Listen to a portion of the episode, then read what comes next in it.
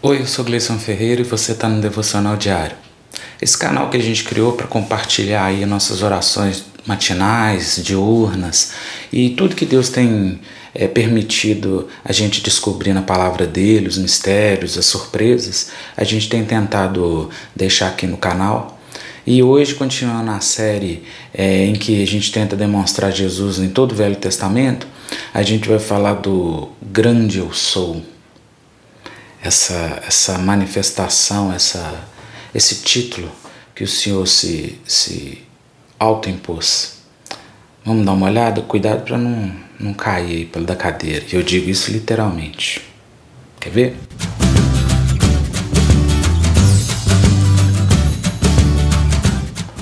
Hoje a gente vai tentar desvendar o mistério do grande eu sou, o nome que Deus se deu quando manifestou a Moisés. Mas antes da gente entrar a fundo nessa, nessa, nesse tema, eu pediria para você se inscrever, deixar o like, ativar o sininho, que é para esse canal poder chegar em mais pessoas. A gente está produzindo conteúdo diariamente e às vezes sem a notificação alguém pode perder a, o que está acontecendo aqui, ok? Lembrando também que a gente está no Outubro Rosa, o mês de combate ao câncer de mama, e aqui na descrição eu vou deixar o site do INCA que é para todo mundo tirar as dúvidas e se cuidar, tá legal, pessoal? Vamos embora. Êxodo capítulo 3, versículo 13. Então disse Moisés a Deus: Eis que quando eu for aos filhos de Israel e lhes disser: O Deus de vossos pais me enviou a vós, e eles me disserem: Qual é o seu nome? Que lhes direis? E disse Deus a Moisés: Eu sou o que sou. Disse mais: Assim dirás aos filhos de Israel: Eu sou me enviou a vós. E Deus disse mais a Moisés: Assim dirás aos filhos de Israel: O Senhor Deus de vossos pais, o Deus de Abraão, o Deus de Isaque, o Deus de Jacó, me enviou a vós. Este é meu nome eternamente, e este é meu memorial de geração em geração. Essa passagem que a gente leu, ela é o trecho né, muito conhecido em que Deus se manifesta para Moisés. E aí a gente pode perceber que quando Moisés pergunta, poxa, mas quando eu for quando eu for avisar para o povo de Israel quem me mandou, eu, vou falar que foi quem. E Deus fala, fala que eu sou te mandou. Né? Eu sou o que sou. Eu sou. Por, por que ele fala eu sou? Porque eu sou não é no passado, não é no futuro, ele é simplesmente. E ele é tudo. Então ele se manifesta para Moisés e Moisés vai, vai fazer todos aqueles prodígios e maravilhas lá em nome dele, que a gente já conhece.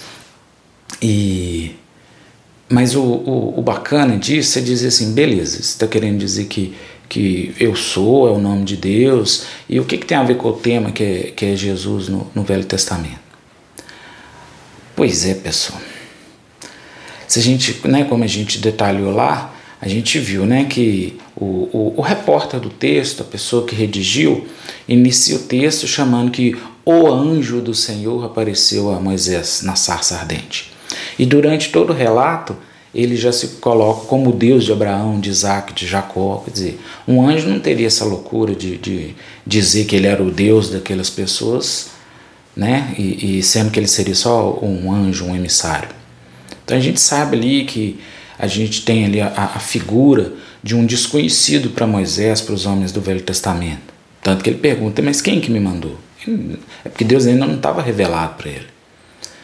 Mas ele sabia que era, era o Deus dos, dos antepassados deles, o Deus do Velho Testamento. Só que ainda não estava sendo revelado.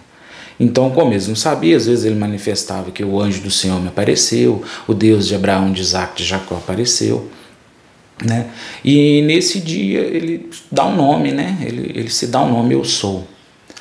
Agora, olha que curiosidade, vamos dar uma olhada no Evangelho de João, que narra o episódio da prisão de Jesus com um detalhe que nenhum dos outros três evangelhos sinóticos fazem.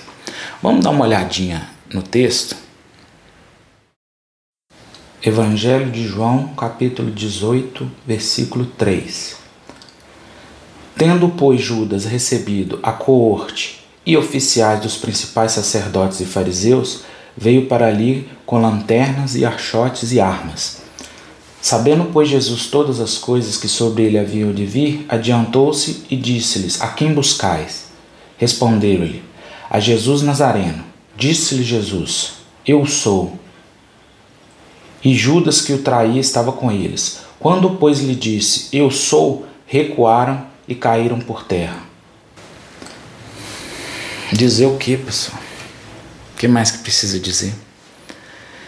Então vocês reparem que quando Jesus foi ser preso, que né, os, os, aquela, aquela corte, como diz a, a, a, tradução, algumas dizem legião, mas quando aquele, aquele pessoal foi, foi prender Jesus, ele disse: Eu sou. E eles caíram por terra. Por que, que será que eles caíram por terra? Primeiro, antes de pensar por que, que eles caíram por terra, é muito óbvio, mas vamos entender o que, que significa essa corte que acompanhava Judas. Vamos dar uma, uma olhadinha no material fora da Bíblia, que, né, que a gente chama de apócrifo, mas só para efeito da gente entender a palavra corte. Aqui no site da Wikipedia, você vê Legião Romana era uma, uma, né, uma unidade militar do exército romano, contando mais 3 mil homens. E aqui, pela explicação da legião, a gente consegue entender quanto que seria uma corte que aparece aí na, na, na citação do Evangelho de João. Então, uma legião era formada pelo somatório de 10 cortes, com 500 homens cada, totalizando 5 mil em armas. Olha para você ver. Até eles falam que mais tarde foi mudado para nove cortes, cada uma com 80 né? Então você pensa bem, é, uma estimativa entre essa corte romana mais o, os, os, os, soldados dos fariseus, você pensa bem, quase 500, 500 homens, gente, armado com pau, com fogo, vai atrás de um homem. E esses 500 cair. Hum. Pois é. Olha a multidão que tava, que veio para prender Jesus. Vocês conseguem imaginar um homem né, fragilizado, que teoricamente estava com medo alguns minutos atrás, orando a Deus para, se possível, passar dele aquele momento, com uma palavra, né, com duas palavras, mas o termo é um só o rema, né, lá do, do Velho Testamento. Eu sou a multidão esparramando pelo chão. Por pouco aquele povo não era fulminado. Eu imagino Jesus falando: Eu sou e aquele monte de ele, ai, não, gente, desculpa, é, é porque vocês perguntaram, eu respondi igual lá do, do da sarça ardente, não, é, é, é a quem vocês procuram? Pergunta de novo. Ah, não, eu sou Jesus, pode me prender, pode me levar. Olha, olha que ironia, olha, que, olha o recado que foi dado. Falou com uma palavra, eu fulmino vocês todos, mas eu me entrego. Ele não foi preso, ele não foi levado à força. Eu me entrego, como ele falou na cruz, eu me rendo. A cruz não venceu Jesus. Então, olha o poderio do nosso Cristo. É o mesmo. É o mesmo que libertou o povo de Israel, que abriu o mar vermelho. É o mesmo. E veja por que, uma corte, essa, essa, essa, esse exército cai por terra na presença dele e a gente pode entrar na presença dele, vinde as minhas crianças, deixe vir as minhas criancinhas sabe, sem um arranhão. É porque ele, ele, ele é tudo, ele pode fazer qualquer coisa. E ele é tão assim, tão grandioso que com todo esse poder, com toda essa magnitude, ainda naquele momento, ele agenciando a própria prisão, mas também cuidando dos outros para que se cumprisse a palavra que nenhum dos meus se perdeu, a não ser o filho da perdição. Veja, nesse episódio, Pedro corta a orelha de um dos, dos, dos guardas lá do sacerdote, não é nem do romano não, ou seja, tinha também mais uma, uma guarda sacerdotal lá. Ele corta a orelha de um desses soldados, chamava Malco. E Jesus cola a orelha de Malco de novo no lugar. Eu fico imaginando que, além de ser por amor àquele, aquele soldado que estava lá para prender, eu acho que era mais por amor a Pedro. Sabe? Você não vai ser preso por ter ferido um soldado para se cumprir a profecia que nenhum dos meus se perdeu. E todos fugiram. E todos fugiram. Até lá um que fugiu deixou a roupa para trás. Pensa a cena, gente. Oh, meu Deus. Não permita, não, Senhor, que a gente negue o Senhor, que a gente te rejeite e passe esse tipo de vergonha, sabe? Fica igual o peladão lá, tem que sair exposto, vergonha. E quando eu falo essa exposição, sabe, gente, é no mundo espiritual. Ser exposto nu aos anjos que sabem quem que é Jesus, aos, aos demônios que sabem quem que é Jesus, e a gente aqui negando e, e não vão, não vão fazer o papelão que esse aí fez, não. Sabe, todos os outros também negaram. Mas a diferença é que Judas traiu. E aí a gente sabe, né? Por isso que ele disse, a não ser um que se perdeu, mas se perdeu por conta própria, ele mesmo, de tanto remorso, não foi que se arrependeu. Remorso é diferente. A Bíblia diz que ele se enforcou e, a, e as entranhas dele se, se, derramou no chão, no campo lá de morte, chamado Assaltema. Um dia nós vamos falar sobre esse, esse episódio. Mas os outros que negaram, é, não traíram, negaram. E se arrependeram e viraram os grandes homens. É o tempo, sabe, gente, também da gente se arrepender. Não é trair Jesus. É, é, se a gente tem negado, se a gente tem fugido dele, se a gente tem abandonado, é tempo, sabe, de voltar atrás para esse, esse grande eu sou que está aí para nos, para nos livrar de todos os males, não deixar que a gente se perca, de morrer no nosso lugar, sabe?